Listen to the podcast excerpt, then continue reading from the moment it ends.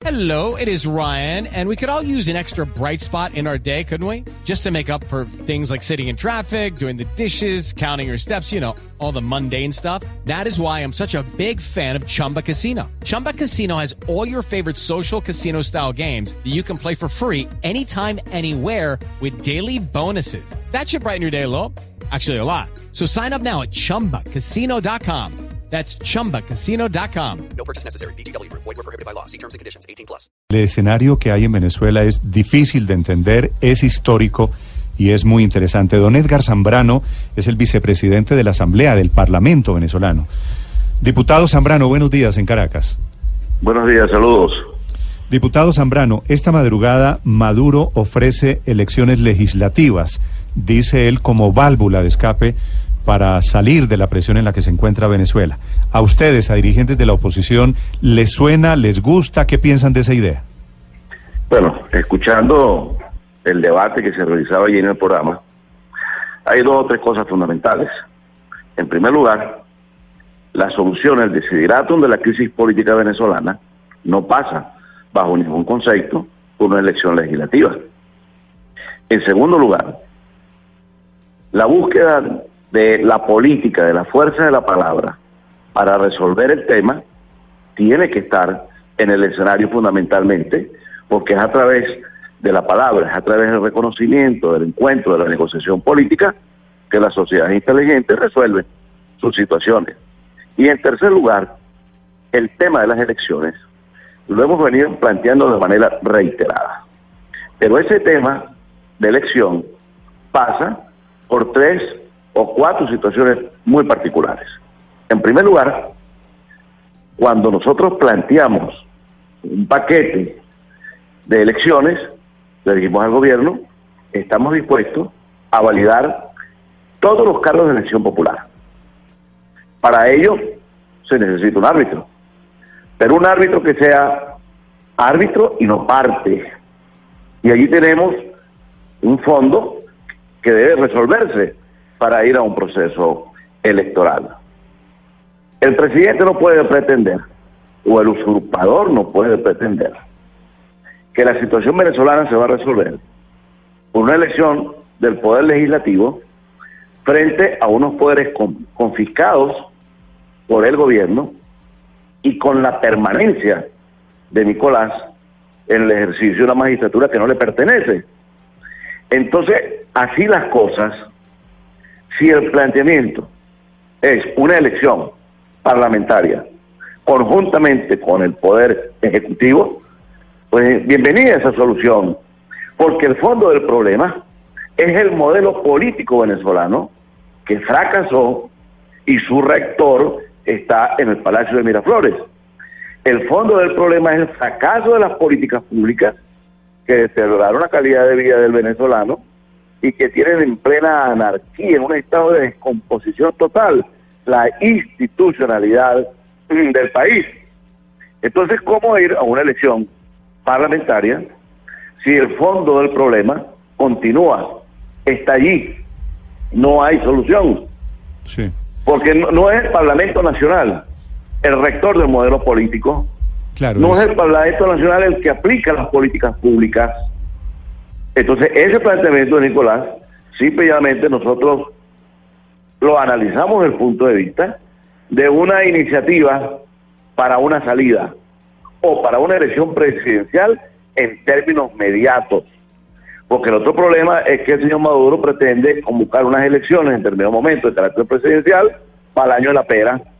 Y eso no puede ser. Diputado, Porque diputado. el deterioro del país no soporta eso. Solo hipotéticamente, a la propuesta de Maduro, ¿es posible pensar que si hay elecciones legislativas este año y sale fortalecida aún más la oposición y Maduro se compromete a desmontar la constituyente, eso podría terminar tumbando, un poco más largo el camino sí, pero podría terminar tumbando a Maduro? Bueno, es que la, la solución política pasa por la arquitectura de todas estas estrategias. Por supuesto que una consulta, Maduro va a salir con una paliza tremenda. No va a tener absolutamente ninguna opción. Si él hoy renuncia a esa espuria Asamblea Nacional Constituyente, y reintegra a sus parlamentarios electos en diciembre del año 2015, pues él tenía allí una fuerza opositora en minoría, pero la tendría. En un escenario real hoy, contarse no tiene absolutamente ningún criterio de éxito para el gobierno.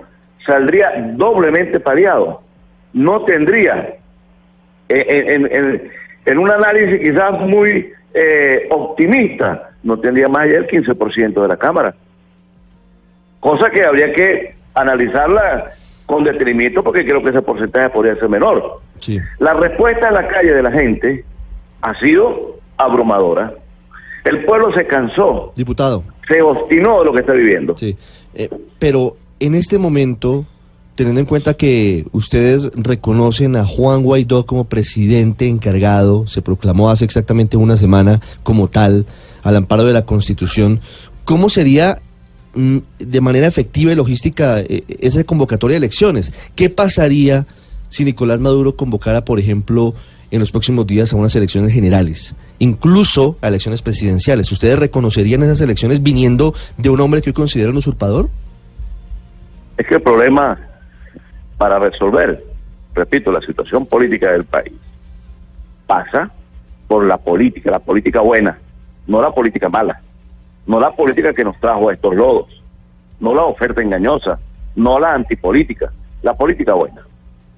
Las elecciones, si se convocaran de manera general, lo primero que tendríamos que es tener un árbitro distinto.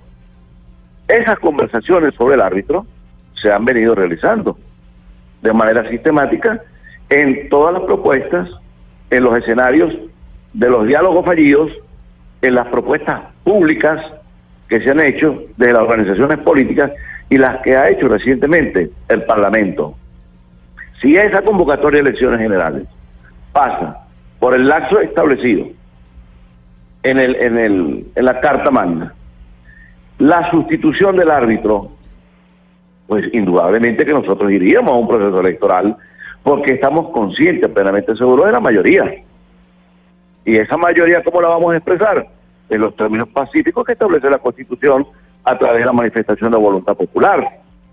Porque en el fondo de la materia, parte de lo que puede ser el desenlace político del país está los hechos violentos. Y no puede la Asamblea Nacional, por ejemplo, ni auspiciar, ni promover, ni crear condiciones para una salida sangrienta en el país. Allí por allí no van los tiros, los tiros van porque priva la racionalidad y la lógica política. El gobierno tiene un dilema, sabe que está derrotado, vive horas de angustia, el gobierno está frente a la sepultura y eso obliga a Maduro a ese tipo de pretender reinventar el escenario político desde el punto de vista electoral cuando eso no está en la papeleta de la oposición, ir a una elección del Parlamento Nacional, porque repito, esa elección no va a resolver el problema, nos va a dar eh, eh, de realizarse hipotéticamente, nos daría una cohesión de fuerza, pero con una cohesión de fuerza del Parlamento, derrotado a Maduro, ¿qué va a hacer con la elección parlamentaria? ¿Retardar su salida? Eso no tiene absolutamente ningún sentido, porque el pueblo venezolano día a día va perdiendo de manera dramática sus condiciones de vida. Y ese polvorín sobre el que está sentado el gobierno cada día tiene la mecha más corta.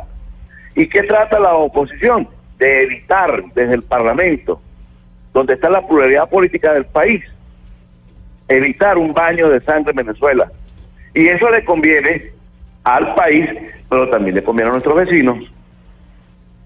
Entonces, el problema no pasa por esa elección legislativa. El problema pasa por una elección con un árbitro distinto donde esté implícita la elección del presidente de la República.